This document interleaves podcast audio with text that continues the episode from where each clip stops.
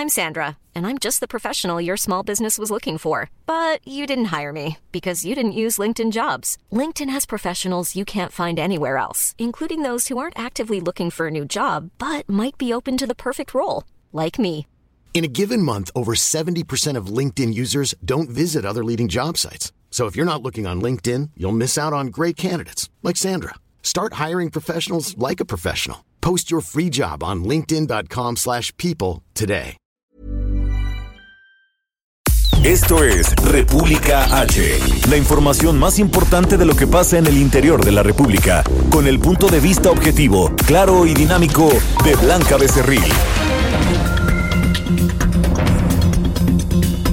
Hola, muy buenas tardes. Son las 12 del día en punto de este lunes 20 de julio de este año 2020. Yo soy Blanca Becerril, esto es República H y yo le invito, por supuesto, a que se quede conmigo porque en los próximos minutos le voy a dar toda la información más importante generada hasta este momento de lo que sucedió pues en el territorio nacional durante el fin de semana y vaya que hay mucha información que darle porque eh, pues el viernes ya dos gobernadores eh, pues enfrentaron ya al eh, subsecretario de Prevención y Promoción de la Salud, Hugo López Gatel, con el tema de las cifras.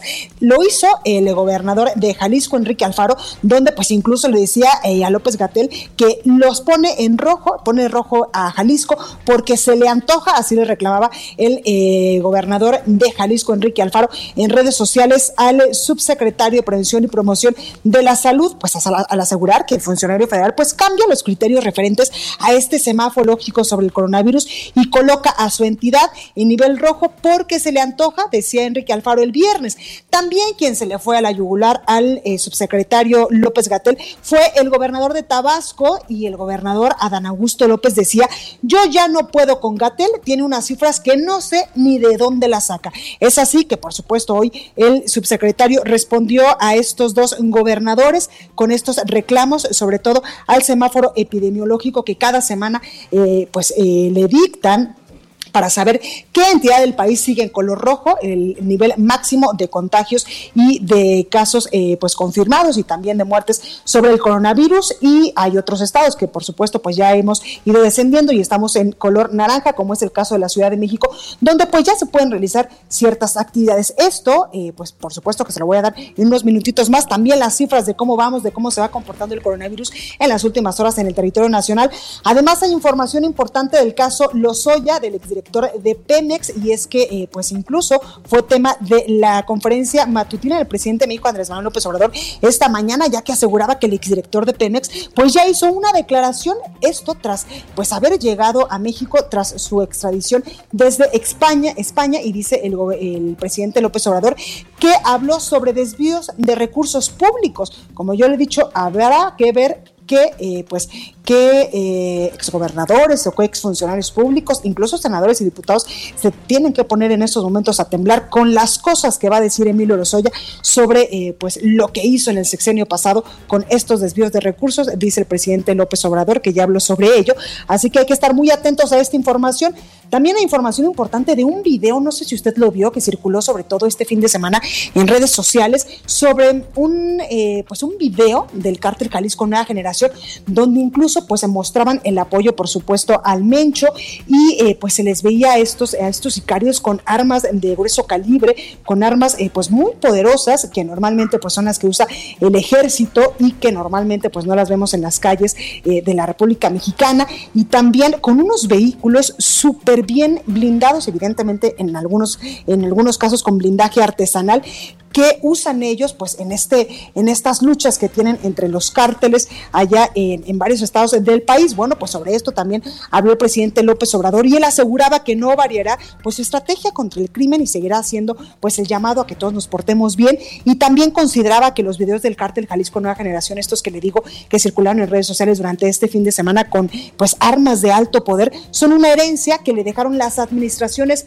pasadas. También, eh, pues el secretario de la defensa habló al respecto y él decía que ya había identificado la Sedena, un grupo elite, como autor de los videos del cárter Jalisco Nueva Generación. Así que como usted puede escuchar, hay muchas cosas que contarle, mucha información que darle, por eso es que yo le invito a que se quede conmigo en los próximos minutos. Recuerde que también nos puede seguir en nuestras redes sociales, en Twitter estamos como arroba el heraldo de México, mi Twitter personal es arroba blanca becerril, también estamos en Instagram, en Facebook, en YouTube y en www.elheraldodemexico.com.mx, donde usted nos puede escuchar desde cualquier parte de la República Mexicana y por supuesto desde cualquier parte del mundo. Aquí en la Ciudad de México nos escuchamos por el 98.5 de FM, en Guadalajara, Jalisco, en La Perla Tapatía por el 100.3 de FM, allá en Monterrey, Nuevo León, donde se come también delicioso por el 90.1 de FM, también en Tampico, Tamaulipas por el 92.5, en Villahermosa, Tabasco por el 106.3, en Acapulco, Guerrero por el 92.1, en el Estado de México y toda esta zona del Valle de México por el 540 de AM en Tijuana, Baja California, 1700 de AM, también en Nuevo Laredo, Tamaulipas, por el 101.9 y 103.7 de FM, y por supuesto del otro lado de la frontera en McAllen y en Brownsville. Sin más, vamos a un resumen de noticias y arrancamos con toda la información. En resumen. Esta mañana el presidente de México, Andrés Manuel López Obrador, aseguró que el exdirector de Pemex, Emilio Lozoya, ya hizo una declaración tras su extradición desde España, en la que habló sobre desvíos de recursos públicos. Escucha. No es porque esté en un hospital, se le deje solo, con poca vigilancia. Hay que cuidar al señor porque, según información que se tiene, ya incluso hizo una primera declaración que presentó formalmente a la Fiscalía, en donde ya empieza a mencionar a personalidades, a políticos y de el manejo de dinero. El secretario de Seguridad y Protección Ciudadana, Alfonso Durazo, informó que en el mes de junio se registraron 1.851 homicidios dolosos en el país es claramente perceptible que hay una línea de contención. Por supuesto, el número de 2.851 sigue siendo muy alto en números eh, absolutos. Este domingo la Junta de Coordinación Política de la Cámara de Diputados concluyó las entrevistas a los aspirantes finalistas del proceso de selección de nuevos consejeros del INE. Diputados de Morena y del Partido del Trabajo demandaron rechazar las quintetas presentadas por el Comité Técnico Evaluador ante los señalamientos del académico John Ackerman sobre que el proceso estuvo sesgado. Este domingo, el director del Instituto Mexicano del Seguro Social, Zoe Robledo, sufrió un accidente automovilístico en Chiapas tras realizar una gira de trabajo por el estado. El funcionario sufrió una fractura en el brazo y un esguince cervical, mientras que el conductor del otro vehículo lamentablemente perdió la vida. La Secretaría de Salud Federal informó que en México ya suman 344.224 contagios del nuevo coronavirus y 39.184 muertes. A nivel internacional, la Universidad de Johns Hopkins de los Estados Unidos reporta que este lunes en todo el mundo hay 14.538.000 contagios y más de 606.000 muertes. Y la Universidad de Oxford informó que en un ensayo clínico de una vacuna experimental contra el coronavirus se detectó una respuesta inmune en cientos de personas que participaron en este proceso.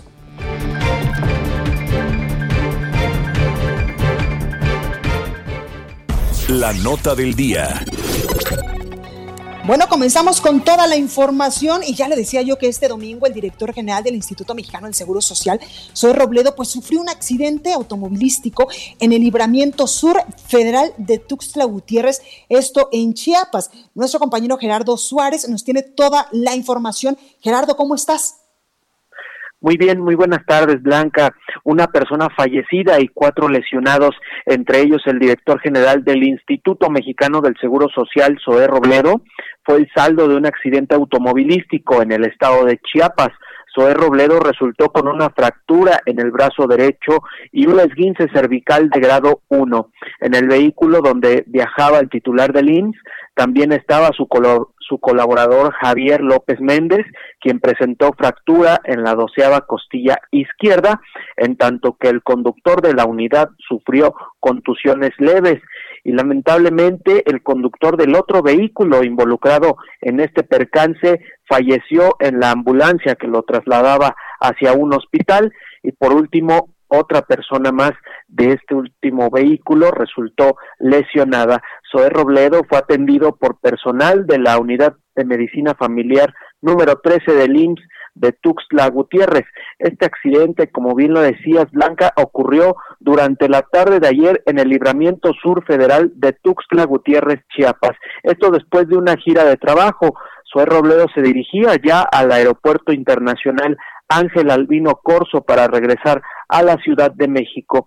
El también ex senador por Chiapas había participado este fin de semana, en particular el viernes, en el arranque de la estrategia de, detección temprana de COVID-19 que se presentó en el municipio de Berriozábal, donde también estuvo el gobernador Rutilio Escandón y el subsecretario de Prevención y Promoción de la Salud, Hugo López Gatel. Y finalmente, pues, este incidente en Twitter, el director del IMSS, Zoe Robledo eh, notificó sobre este percance, dijo que se fracturó el brazo derecho y lamentó la muerte de esta otra persona que iba en el segundo vehículo. Pues ahí lo tenemos, Gerardo. Eh, Suárez también, el, el eh, gobernador de Chiapas, pues emitió un tuit, ¿verdad? Alejandro Murat, diciéndole pues su solidaridad y su pronta recuperación, deseándole esto al director del IMSS, Zoe Robledo, y a todo su equipo, y como tú ya lo decías también, el director general del Instituto Mexicano de Seguro Social, Zoe Robledo, pues agradecía incluso los mensajes solidarios tras este accidente que sufrió. Así es, y, también pues circularon fotografías ya de este accidente en Chiapas. el vehículo en el que iba el director del IMSS es una camioneta de color blanco que se observa con el golpe del otro vehículo en el en el frente de la camioneta y el otro vehículo era un auto compacto también de color blanco donde pues el, el conductor lamentablemente murió en este incidente. Pues ahí, ahí lo tenemos, eh, una eh, solamente una observación. Eh, Alejandro Murat es de Oaxaca y Rutilio Escandón es el gobernador de Chiapas, quien le, pues, le daba sus, pues, sus buenos deseos para la pronta recuperación de Zoe Robledo, del director general de IMSS. Oye, Gerardo, y también cuéntame sobre las reaperturas estatales de guarderías.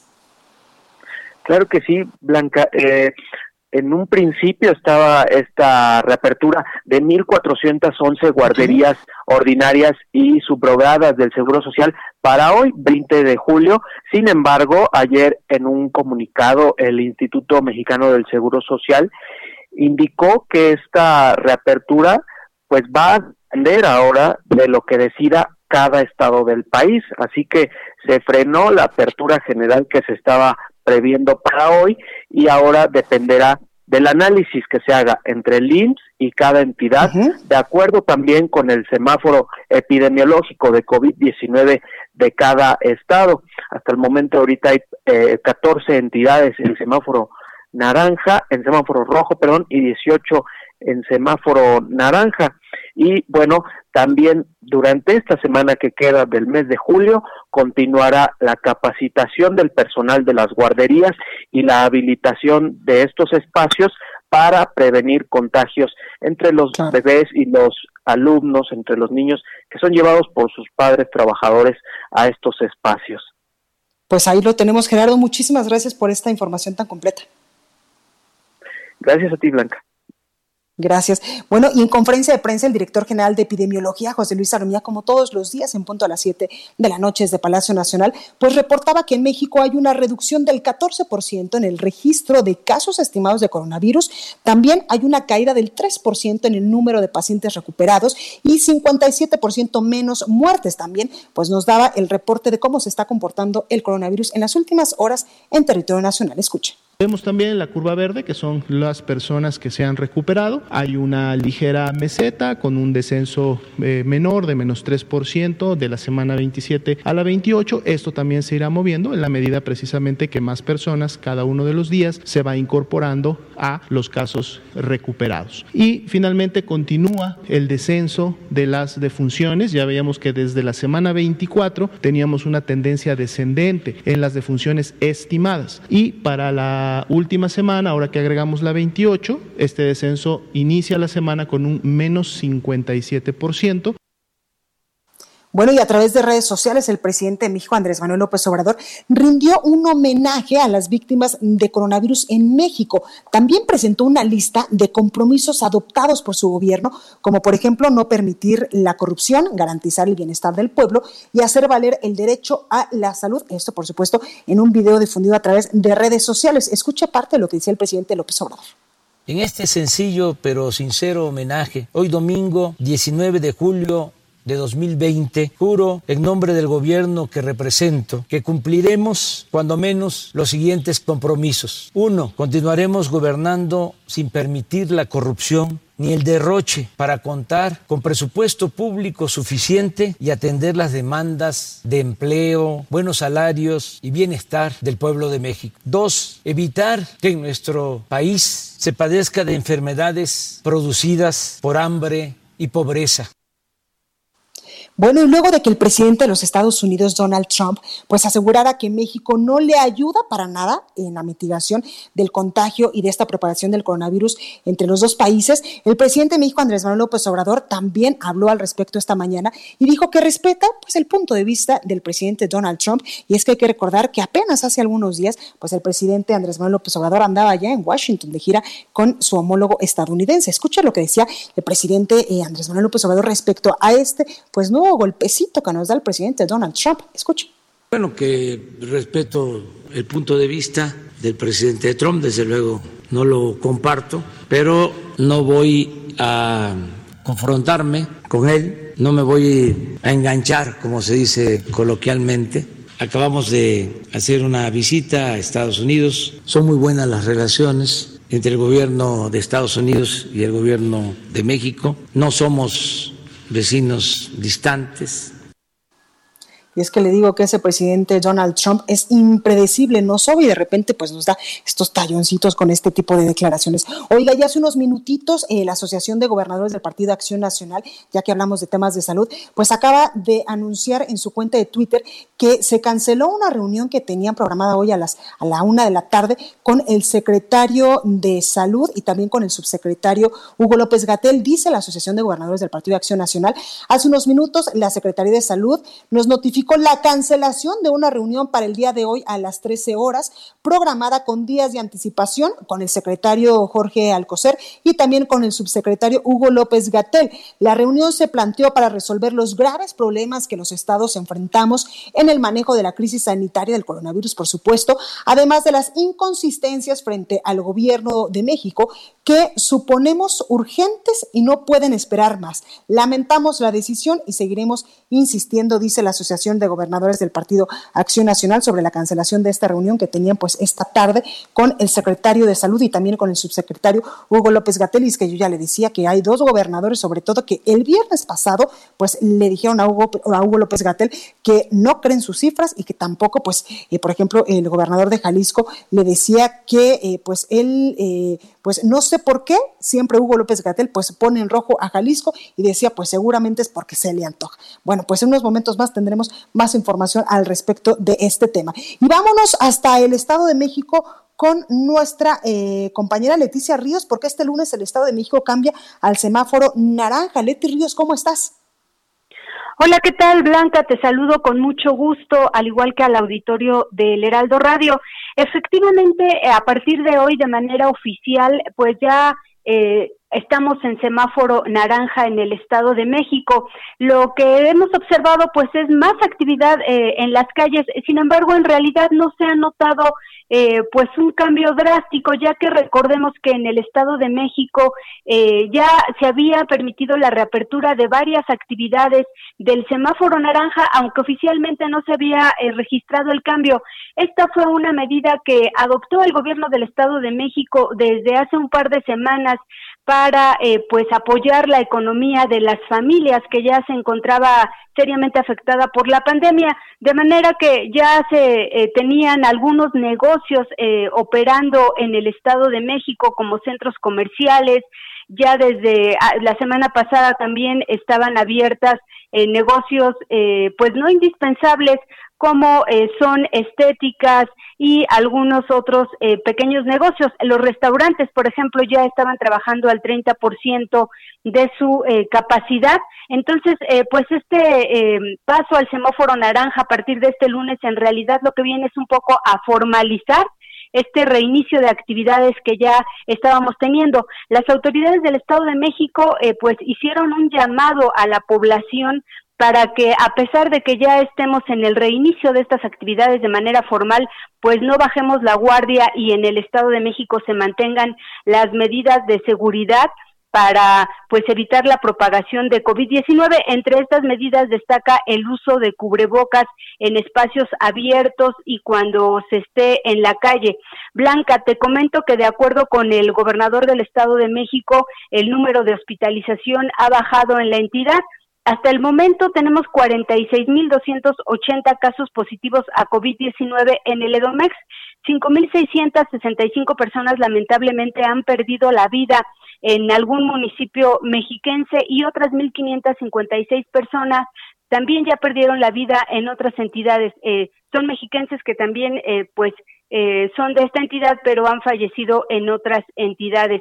te comento también que en el caso de los parques que también ya están abiertos, eh, no todos eh, han iniciado actividades. Por ejemplo, el Parque Naucali, que es uno de los más grandes del Valle de México, el de las esculturas y el Parque de los Lirios, que están ubicados estos dos últimos en Cuautitlán Izcalli, así como el Parque de los Ciervos, que está en Atizapán eh, son eh, grandes eh, pues áreas verdes. Las administraciones de estos lugares han decidido todavía no reabrir las puertas hasta que se definan claramente cuáles van a ser las medidas que se van a adoptar para evitar riesgos para la población. En tanto, los demás parques y zonas verdes pequeñas de los municipios ya están pues regresando a sus actividades. Hasta aquí mi reporte, Blanca. Pues ahí lo tenemos, Leti. Muchísimas gracias. Gracias, buen día.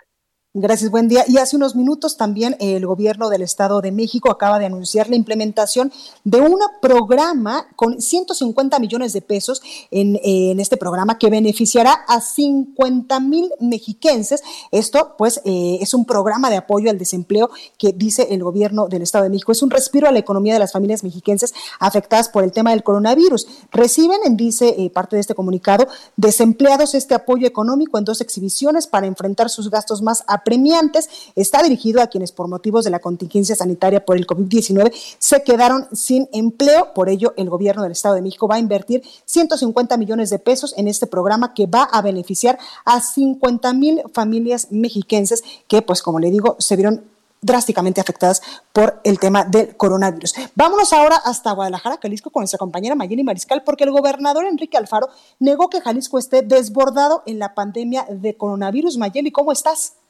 Hola, ¿qué tal Blanca? Muy buenas tardes. Buenas tardes al auditorio. Así es, Enrique Alfaro Ramírez, el gobernador del estado de Jalisco, justamente al dar a conocer estos indicadores que tienen que ver con el, la probable aplicación del botón de emergencia que implicaría el paro de las actividades durante 14 días, eh, pues confirmaba justamente sus redes sociales que no está desbordado ni tampoco estamos a un paso justamente de activar este botón de emergencia. Y es que hay que recordar que durante eh, la semana en el semáforo o en el indicador federal, se colocó a Jalisco de nueva cuenta en un riesgo epidemiológico eh, pues alto. Lo colocaron, estábamos en naranja y eh, de acuerdo con el subsecretario Hugo López Gatel, eh, nos colocan a Jalisco de nueva cuenta en rojo. Sin embargo, de acuerdo con estos indicadores que dio a conocer el día de ayer el gobernador, en estos momentos hay una ocupación de 714 camas en hospitales por pacientes con coronavirus, de las 1.369 que significaría el cumplir con este 50% que implicaría eh, la activación de este botón de emergencia. Y además dijo que, bueno, que no estamos ante ese escenario de desbordamiento de la pandemia, ni tampoco hemos superado la etapa de riesgo alto, eso sí lo aclaró. Y sobre todo, de nueva cuenta, pues el llamado es a no aflojar el paso eh, porque recordemos, insisto, que el aplicar este botón implicaría todas las actividades que se detengan de nueva cuenta durante 14 días. Totalmente. Pues ahí lo tenemos, Mayeli Mariscal. Muchas gracias y seguimos al pendiente porque el gobernador pues estuvo muy activo en redes sociales, sobre todo diciéndole a Hugo López Gatel que él pone a Jalisco en semáforo rojo porque se le antoja, pero también reiteró que pues no se va a enganchar y que pues a cada quien la historia lo pondrá en su lugar porque pues él dice va a cumplir con este acuerdo de civilidad, con esta tregua planteada por el gobierno federal y por el presidente Andrés Manuel López Obrador. Gracias Mayeli, cuídate mucho. Igualmente, Blanca, un abrazo, hasta luego. Igualmente. Vamos al sacapuntas de este lunes con nuestra compañera Itzel González. Yo soy Blanca de Cerril, esto es República H, no se vaya que yo vuelvo con más. Sacapuntas. Desde Palacio Nacional nos dicen que una de las aristas que tiene el caso de Emilio Lozoya es la posible compra de votos para aprobar reformas estructurales en pasadas legislaturas, incluyendo el Pacto por México. En la 4T darán vuelo a esta teoría judicial que implicaría a gobernadores. Algunos incluso han manifestado posturas críticas o contrarias al gobierno federal. Mientras que un grupo de diputados de Morena encabezados por Dolores Padierna y personajes ajenos a la bancada buscan revivir viejas prácticas y dividir, nos dicen que el diputado Mario Delgado continuará con el proceso para elegir a cuatro consejeros del INE. Continúa escuchando a Blanca Becerril con la información más importante de la República en República H. Regresamos. Estamos de regreso con la información más importante de la República en República H con Blanca Becerril transmitiendo en Heraldo Radio. Queridos amigos, muy buenas tardes. Soy Adriana Rivera Melo y me da mucho gusto saludarlos a todo el público de Blanquita Becerril y del Heraldo Radio. Quiero recordarles que la temperatura corporal debe ser monitoreada constantemente para estar bien protegidos y prevenir un posible contagio de COVID. Interborder Group eh, nos está presentando en este momento el termómetro infrarrojo digital por su diseño especial no necesita ningún contacto físico y así nos protegemos unos a otros. Es un dispositivo muy preciso completamente confiable, es ergonómico y está certificado por la FDA. Así es que les doy el número para que empiecen a marcar, es el 800 mil. Pueden visitar también hospitalar.mx para que adquieran a precio especial de lanzamiento el termómetro infrarrojo digital que cuenta con una alarma visual en caso de temperatura alta y pues así podamos tomar las acciones necesarias para evitar un mayor contagio. Si paga con tarjeta bancaria adquiere completamente gratis dos cubrebocas KN95. Así es que vale la pena.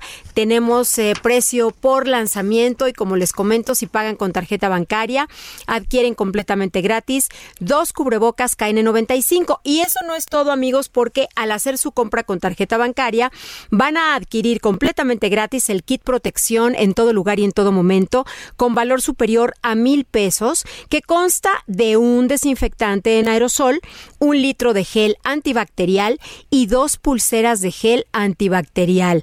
Si hacen su compra con tarjeta bancaria, gratis. Adquieren gratis el kit protección en todo lugar y en todo momento. Así es que amigos, a llamar en este momento, el número nuevamente es el 800 230 Repito, 800 230 A marcar en este momento. Muy buenas tardes. En resumen. El gobernador de Guerrero, Héctor Astudillo, consideró que su estado no tiene las condiciones adecuadas para restablecer las clases presenciales el próximo 10 de agosto, como lo establece el, el calendario escolar de la SEP.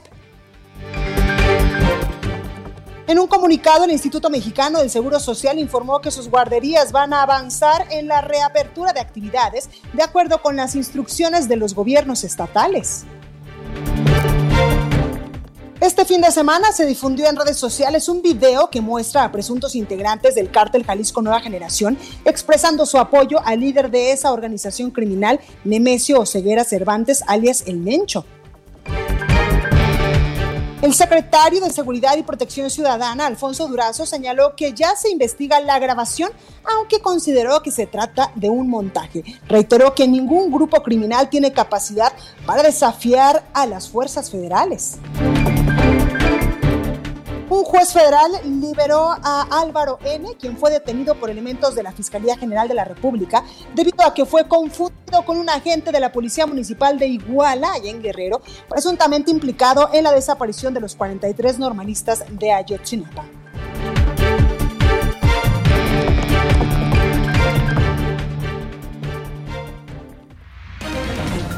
Bueno, y en información de último momento, Pemex acaba de reportar una explosión en un ducto ubicado en Veracruz. Autoridades de protección civil pues acaban de informar sobre la explosión en un ducto de Pemex ubicado en Poza Rica, Veracruz. Se indicó que de forma preliminar hay cinco personas lesionadas, las cuales fueron trasladadas ya al Hospital Regional de Poza Rica y también al ISTE. El hecho ocurrió en la localidad La Varita del referido municipio veracruzano. También se indicó que autoridades de Pemex, Protección Civil, la Policía Estatal y ambulancias de distintas corporaciones atienden ya este caso sobre eh, pues este hecho. También eh, pues para hablar más al respecto tenemos a Óscar Cepeda, director general de Protección Civil. Muy buenas tardes, Óscar, ¿cómo está? Muy buenas tardes, Blanca, a, tus órdenes. Este, bueno, pues comentarte que a las 10.02 horas se reportó una explosión en un ducto de Pemex, como ya habías tú mencionado, en la colonia La Varita, en el municipio de Poza Rica. Eh, desde ese momento, el Centro Nacional de Comunicación y Operaciones de la Coordinación Nacional de Protección Civil estableció contacto directamente con las autoridades municipales, directamente con la Unidad Municipal de Protección Civil, así como con eh, Petróleos Mexicanos para darle seguimiento al, a este incidente. La causa de la explosión fue una fuga de, gas en una de las líneas de estación receptora de condensados que tiene ahí petróleos mexicanos. Había personal de Pemex que estaba realizando la, limpieza de ductos y eh, pues al, al lado había eh, se estaba haciendo una quema de basura o se estaba cocinando, todavía no lo, lo sabemos, el gas alcanzó la, la zona caliente y estaría yo actualizando tus datos. Se está, tenemos al momento seis lesionados, tres con lesiones menores y tres con quemaduras de tercer y segundo grado, los cuales ya han sido trasladados al Hospital Regional de Poza Rica y al ISTE. Eh, se evacuaron alrededor de 50 personas en el asentamiento y eh, te puedo confirmar que en comunicación con Protección Civil las autoridades locales, eh, la zona se encuentra bajo control desde las 11.10 10 horas y no existe al momento riesgo en el lugar. Claro, precisamente Oscar le iba a preguntar eso, si hay algún riesgo, eh, por ejemplo, de la población que esté cercana a, este, a este lugar, que tenga que ser desalojada o que tengamos que pues darles información de cómo cuidarse después de esta explosión, pero me dice que en estos momentos todo está bajo control. Todo está bajo control, se evacuaron la, la población cercana, no hay riesgo en la zona, sigue trabajando personal de petróleos eh, mexicanos en el, en el lugar y este por el momento pues le pedimos a las personas que no regresen a sus viviendas hasta que eh, bueno, no hay riesgo, pero tenemos que estar completamente seguros y en este momento pues se está haciendo la revisión exhaustiva por parte de las autoridades locales. En cuanto esto concluya, que será en los próximos minutos, pues eh, y ya se confirme de manera definitoria en el lugar, tendríamos ya la posibilidad de que la población regrese a su vivienda. Perfecto, pues ahí lo tenemos, Oscar Cepeda, director general de Protección Civil. Muchísimas gracias por esta comunicación eh, y sobre todo por darnos esta información de manera oportuna, actualizar también estos datos de las personas que lamentablemente pues eh, resultaron lesionadas tras esta explosión allá en Poza Rica, Veracruz. Muchas gracias por el espacio, Blanca, y seguimos en comunicación y también muy pendientes de lo que esté ocurriendo en todo el país. Por supuesto, muchísimas gracias, Oscar. Cuídese mucho. Hasta luego.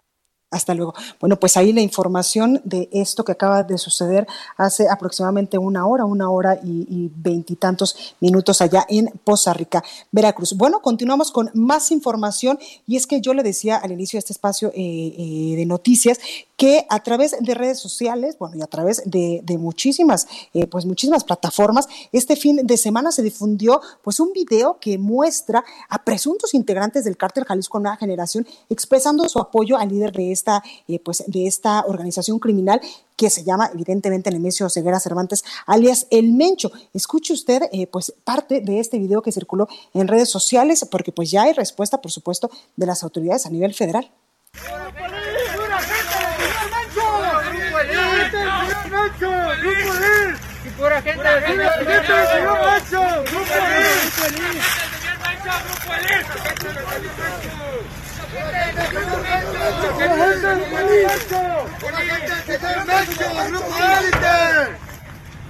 Pura gente del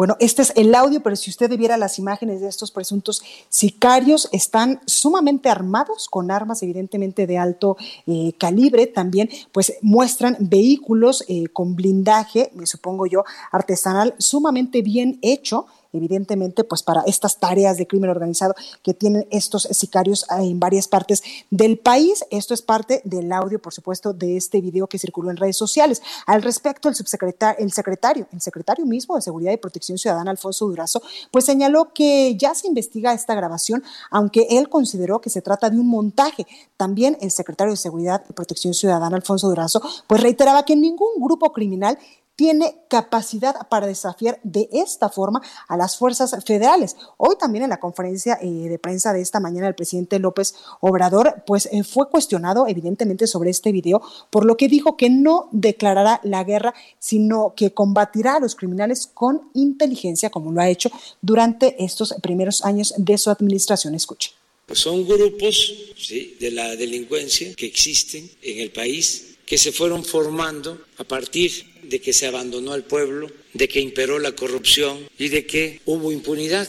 Entonces, es lo que nos heredaron, pero poco a poco vamos a ir eh, garantizando la paz, la tranquilidad, como se ha venido logrando, entre otras cosas también con inteligencia más que con fuerza. No vamos a declarar la guerra, bueno, y el secretario de la Defensa Nacional, el general Luis Crescencio Sandoval, informó que los videos que circularon este fin de semana eh, en redes sociales con un grupo armado perteneciente a una célula denominada Grupo Elite del cártel Jalisco Nueva Generación, formada desde hace un año y que dirige Juan Carlos González, alias el 03. Dice también el secretario de Defensa Nacional que los videos pretenden mostrar su apoyo al líder del cártel Jalisco Nueva Generación, Rubén Oseguera eh, Cervantes El Mencho, y lanzar una amenaza contra el cártel Santa Rosa de Lima y su líder José Antonio Yepes El Marro. Durante la conferencia de prensa, por supuesto, de esta mañana, allá en Palacio Nacional con el presidente López Obrador,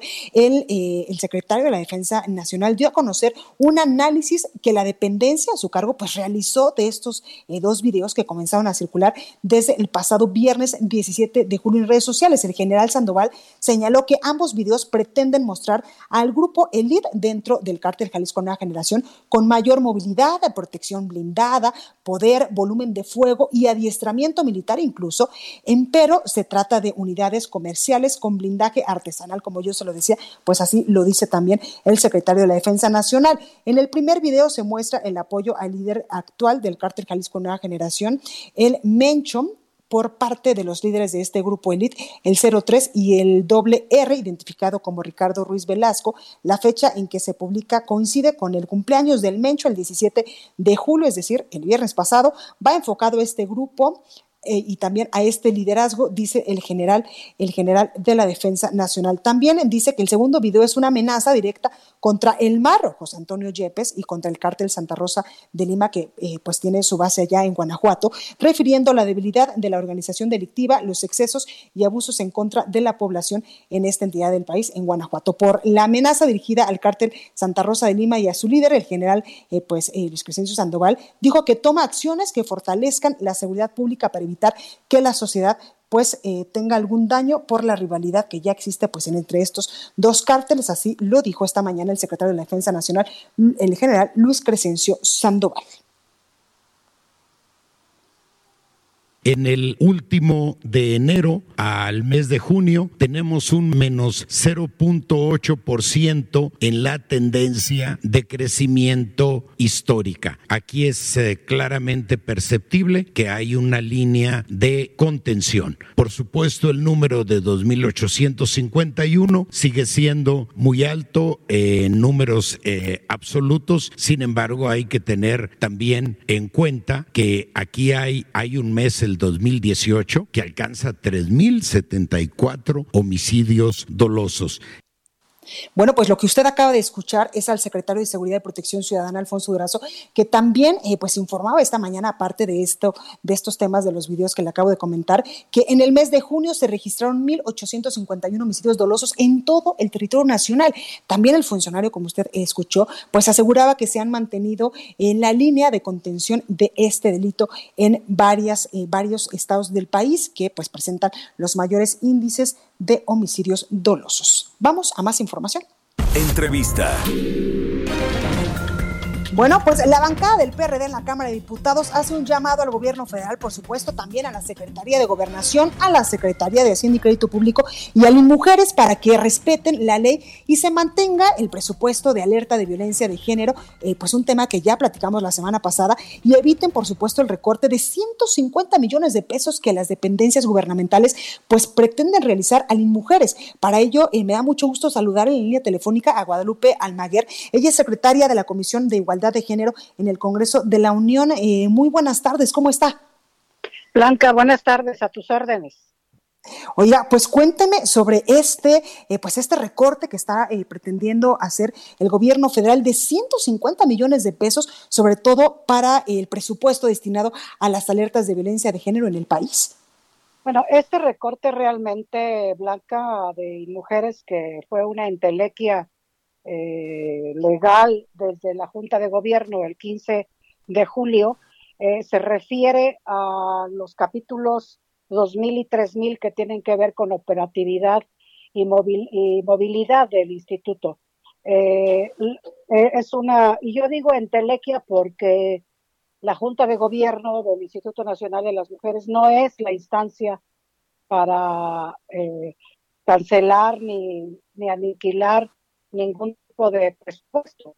El artículo 58 de la, de la ley eh, federal de, de, presupuesto y responsabilidad hacendaria le da a la Cámara de Diputados la facultad de hacer todo esto. No tiene que ver las instituciones. Las instituciones ni la propia Secretaría de Hacienda pueden ni deben eh, recortar ningún tipo de recursos. Eh, a lo que te refieres en un inicio es eh, que en efecto esta administración pública federal es una un total desorden porque a principios de la semana pasada la secretaria de gobernación anuncia eh, otro recorte a las a la eliminación del presupuesto que tiene que ver con las siete entidades federativas de la alerta de violencia de género. Y dos días después, por presiones que hemos estado haciendo todas las mujeres y las diputadas y las instituciones que, y las organizaciones, perdón, civiles, eh, dice que siempre no va a haber el recorte y la eliminación de, para las alertas. Es un completo desorden esta administración. Lo más grave es que sí se recortaron ya el 15 eh, de julio en la sesión última del Instituto eh, Nacional de las Mujeres, eh, 151 millones de pesos eh, que estaban ya etiquetados en el eh, para ese efecto. Y también te quiero adelantar que es un asunto que la sociedad mexicana no está enterada todavía, que el primero de abril de este año los funcionarios de la Secretaría de Hacienda anunciaron que retendrían, así retenemos eh, 463 millones de pesos también para el Instituto Nacional de las Mujeres, que tiene que ver con el capítulo 4000. Y este capítulo 4000, eh, Blanca, sí afecta el desarrollo de la política de igualdad en estados y municipios, que muchas veces, Blanca, esos estados y municipios solamente están esperando ese pequeño recurso para poder estar en comunidades, por ejemplo, que es donde está más enraizada la desigualdad, la pobreza y la violencia machista en este país. Entonces, eh, hubo muchas irregularidades, ¿sabes? Fue eh, una sesión del, del Instituto, de su Junta de Gobierno, muy lamentable, muy lamentable, eh, muy desordenada, donde mujeres que creíamos que iban a presentarse por, para defender el presupuesto fueron a a coercionar a las, a las consejeras para que votaran a favor Y, y, bueno, pues aquí ves la incongruencia. No podemos en México de ninguna manera, Blanca, eh, voltear la página y llevarnos a una situación. Y menos en este tema tan delicado, diputada, porque incluso eh, hoy en, esta, en la conferencia matutina del presidente López Obrador, incluso el secretario eh, de Seguridad, Alfonso Durazo, pues decía que en lo que va del año se han incrementado 7.7% el número de feminicidios en el país. Es un tema que evidentemente nos preocupa y que nos debería de estar ocupando en vez de estarle recortando recursos a las alertas de género. Así es, y no es un discurso nada más desde el Palacio Nacional en donde tenemos a una, un presidente de la República que no es responsable socialmente, que no gobierna para las mujeres, siendo que somos el 51% de la población, pero permíteme, no solamente somos eso, somos eh, la población más rezagada en educación, somos las más violentadas, somos las que vivimos permanentemente en una situación de desventaja, de abandono de las, de las instituciones. Y lo que yo te estaba comentando es que eh, todos los esfuerzos, Blanca, todo lo que hoy hay en el presupuesto, todo lo que hay hoy de instituciones, eh, incluyendo el Instituto Nacional de las Mujeres, a las mujeres mexicanas nos costó muchísimo trabajo establecer, igual que las legislaciones, igual que etiquetar eh, presupuestos con perspectiva de género. Eh, no se ha logrado del todo, pero vamos avanzando. Lo que te quiero decir es que nosotras hemos trabajado desde hace ya eh, por lo menos tres décadas en México para eh, proyectar una política pública, recursos, instituciones, acciones, prevención en las leyes, todo lo que tenga que ver para proteger a las mujeres y a las niñas mexicanas. Y en esta administración están echando abajo todo lo que habíamos logrado. ¿Qué va a pasar eh, con esta situación de desmantelamiento, eh, mi querida Blanca? Pues lo que está sucediendo es que no se puede trabajar, como dice la secretaria de Gobernación, que esto es una aberración terrible lo que dijo, que se trabaje con más, que se trabaje más con menos. Y luego también te escucharon cosas en esa junta de gobierno del 15, dentro de todas las aberraciones que se escucharon, es que trabajáramos con, eh, con imaginación y con creatividad, ¿no? Eh, como si esto fuera un taller de, de, de, otro tipo de situaciones, cuando es la institución encargada en México de implementar y garantizar toda la política pública para la igualdad entre mujeres y hombres y todo el tema de la, de la violencia. Eh, tú puedes tener imaginación, puedes tener creatividad. Pero si no hay recursos, ¿cómo lo aplicas? Pero, exactamente, si no tienes recursos, ¿con qué las mujeres y con qué desde los municipios eh, vayan a las comunidades a proveer de información? Mira, te voy a decir una, una situación muy grave que este gobierno también está en el, tiene en el abandono desde el Instituto Nacional de las Mujeres, que es la Emergencia Nacional para la Atención a los Embarazos en Adolescentes, la ENAPEA. Cero, cero. Una serie de reunionitis que no llegan a ninguna parte y si no funciona la ENAPEA a nivel nacional, los estados tampoco eh, funcionan. Bueno, y ahora también con el tema del CONAPRED, diputada. Exactamente, acéfalo, ¿no? Bueno, este, en julio, Blanca, eh, México debe presentar un informe a la CEDAW obligatoriamente para que le diga a la CEDAW cuáles son las acciones, cuál es el presupuesto para el fortalecimiento de la eliminación de las violencias contra las mujeres. Pues ahí lo tenemos. Ahí lo tenemos. Entonces, pues es una situación muy lamentable. Nosotros, te quiero decir por último, eh, eh, como integrantes de la Cámara, pero también como integrantes de la Comisión de Igualdad y particularmente del Grupo Plural de Igualdad Sustantiva que integró nuestra presidenta eh, Laura Rojas, estamos analizando eh, las acciones legales que pueden eh, derivar de esto, claro. Porque la presidenta del Instituto Nacional de las Mujeres violentó su propia ley, en donde le obliga la propia ley a defender, con esas palabras, Blanca, a defender el presupuesto asignado y etiquetado para el ejercicio 2020. Pues ahí lo tenemos, Guadalupe Almaguer, secretaria de la Comisión de Igualdad de Género en el Congreso de la Unión. Muchísimas gracias por esta entrevista y allí está el llamado al gobierno federal para que pues no elimine estos presupuestos a estas, eh, pues a estas áreas que son sumamente importantes. Así es, y deje de simular y de emitir eh, discursos falaces y simuladores desde, la, desde Palacio Nacional Blanca. Muchísimas gracias, diputada. Cuídese mucho y estamos en contacto. Bueno, pues ahí la diputada Guadalupe Almaguer, secretaria de la Comisión de Igualdad de Género en el Congreso de la Unión. Vámonos rápidamente hasta Chihuahua con nuestro compañero Federico Guevara, que nos tiene información importante. Federico, ¿cómo estás?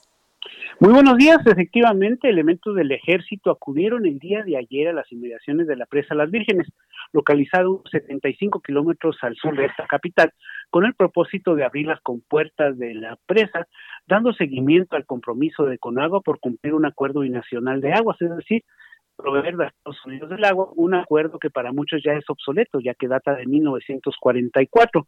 Por lo anterior, productores agrícolas de la región fueron alertados y llevaron a cabo una movilización para impedir eh, que pues que se, se iniciase la sustracción del vital líquido. Al momento los principales accesos se encuentran bloqueados, estuvieron bloqueados por bastantes horas y la situación finalmente en la presa Las Vírgenes, conocida como Francisco y Madera, y Madero, la única presa que se ha construido en Chihuahua y data de 1910, cosa curiosa, pues finalmente el gobierno del estado eh, entró a la negociación y ya llegó a un acuerdo con Conagua de que no se va a extraer eh, el agua de la presa, que la Comisión Nacional de Agua y la Asociación de Usuarios de Riego del Estado habrán de renovar negociaciones a partir del próximo martes, es mañana. Esto fue República H, la información más importante de lo que pasa en el interior de la República, con el punto de vista objetivo, claro y dinámico de Blanca Becerril. Continúa escuchando Heraldo Radio, donde la H suena y ahora también se escucha. Una estación de Heraldo Media Group.